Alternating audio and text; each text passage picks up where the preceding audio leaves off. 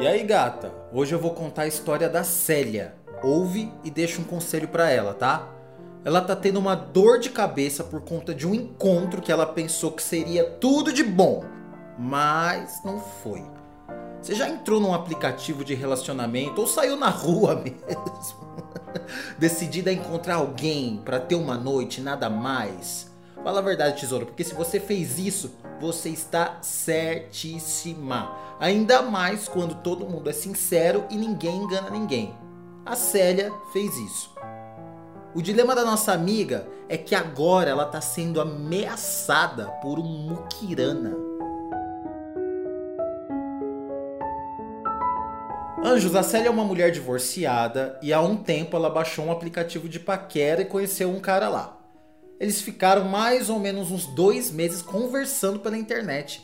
Só conversando, olha que é bastante tempo. Tem gente que já se encontra no mesmo dia. E não tem nada de errado, tá? Só tô falando. Voltando. Depois de dois meses de conversa pelo celular, eles decidiram se encontrar pessoalmente. Só para deixar claro, nossa amiga tem 40 anos, não é nenhuma criança. Ela sabia bem o que ela queria, se é que você me entende. E até aquele momento parecia que o rapaz queria o mesmo e sabia o que queria também. O cara em questão é 15 anos mais novo que ela, ele tem 25 anos. Muito bem, o rapaz convidou a Célia para comer hambúrguer. Lá na hamburgueria, o desastre já começou a acontecer. Como o lugar era muito iluminado, gata, ela ficou bem de frente para ele e quando o macho abriu a boca para falar, ela viu que a língua dele era branca. Ah! Sabe aquelas línguas que nunca viram uma escovinha de dente? E um dos pavores da vida da Célia é justamente essa linguinha branca. Como ela já estava ali, já tinha saído de casa, né, já tinha despendido um tempo, ela tentava puxar um papo, mas cada vez que ele falava e ela via aquela língua branca se movimentando dentro da boca, ela ficava agoniada. Ui, tô todo arrepiado. E ainda, tesouro, teve uma hora que juntou duas babinhas brancas em cada canto da boca. Sabe quando junta aquela babinha branca assim, no canto da boca? Nessa hora, a pressão da Célia caiu, foi péssimo. Ela teve um teto preto. Aí, como tudo que tá ruim pode piorar, o homenzinho começou com um papo de que, é, as feministas querem direitos iguais, mas não querem pagar a conta. Aí, vidas, nossa amiga já ficou em estado de alerta.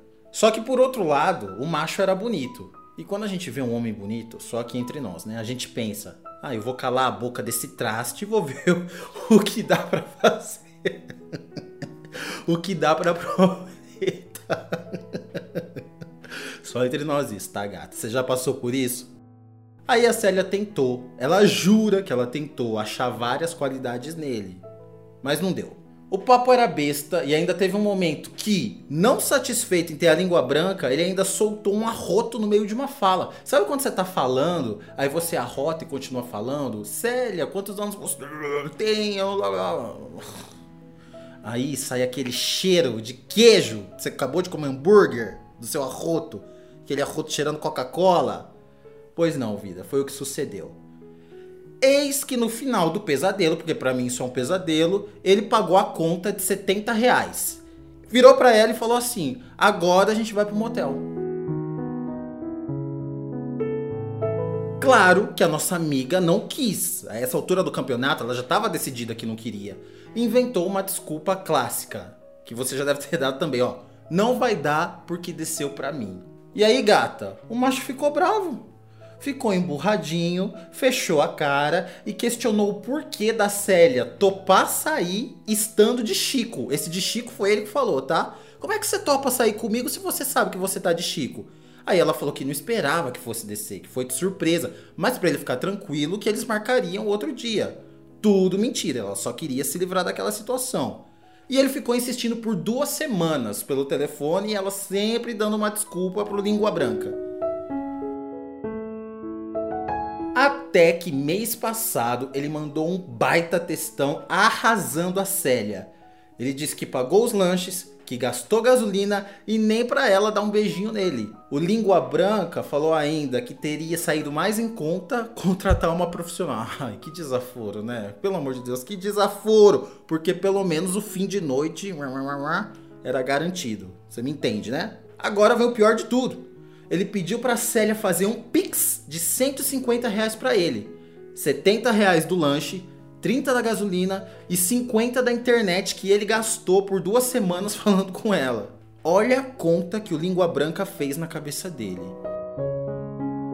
E no final ele ainda mandou assim, ó: "Você não é feminista? Então paga a conta." Ai, é rir pra não tem umas coisas que a gente tem que rir para não chorar, gata. Mas não pense você que a nossa amiga deitou pro macho não. Ela fez uma tabela de valores contando maquiagem, cabelo, lingerie porque ela foi preparada, né? Não deu para usar, mas ela foi preparada com a lingerie. Perfume, sobrancelha, sapato. Olha, deu R$ 1.500 mais o estresse dela ficar olhando para a língua branca dele. Ela contou isso, ela escreveu isso para ele, ó. R$ 1.500 mais o estresse de eu ficar olhando para sua língua branca. Vai escovar o dente.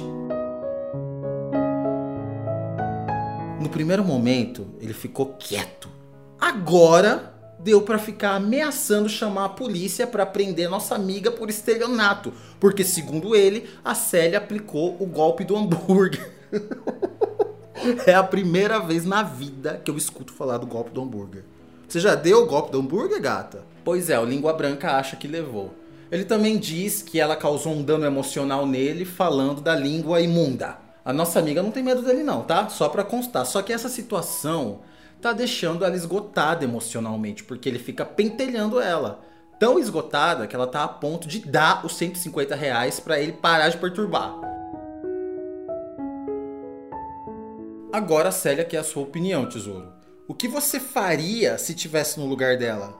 Pagaria a conta? Ou pelo menos você pagaria, mandaria o dinheiro para ele do que você consumiu? Fala aí.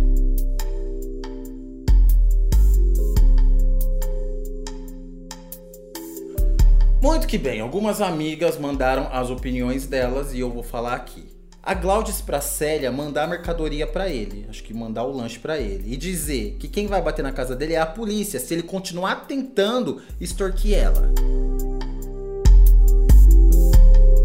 A Amanda falou para bloquear essa peste e seguir sua vida. Que se o Língua Branca começar a chamar de outro número, olha, não tinha pensado nisso. Se ela bloquear, ele pode começar a chamar de outro número. É para bloquear o número.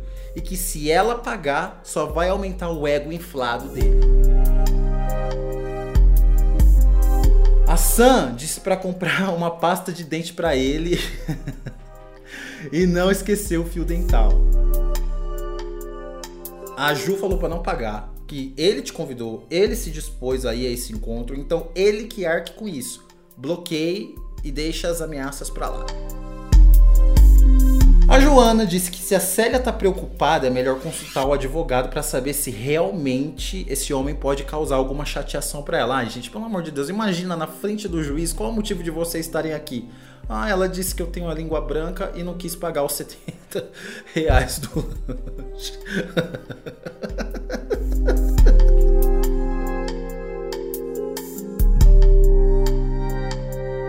A Nath disse: bloqueie esse arrombado. E você, tesouro? O que, que você acha? Fala pra mim e fala pra Célia, porque a Célia com certeza vai ler, vai ouvir o que você vai falar.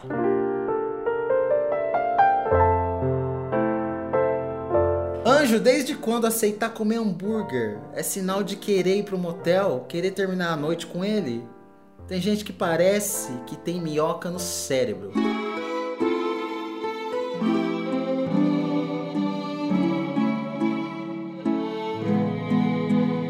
Lembrando que eu postei essa história lá no Insta dia 22 de junho de 2022. E agora eu trouxe aqui para você opinar também, né? Para todo mundo poder opinar.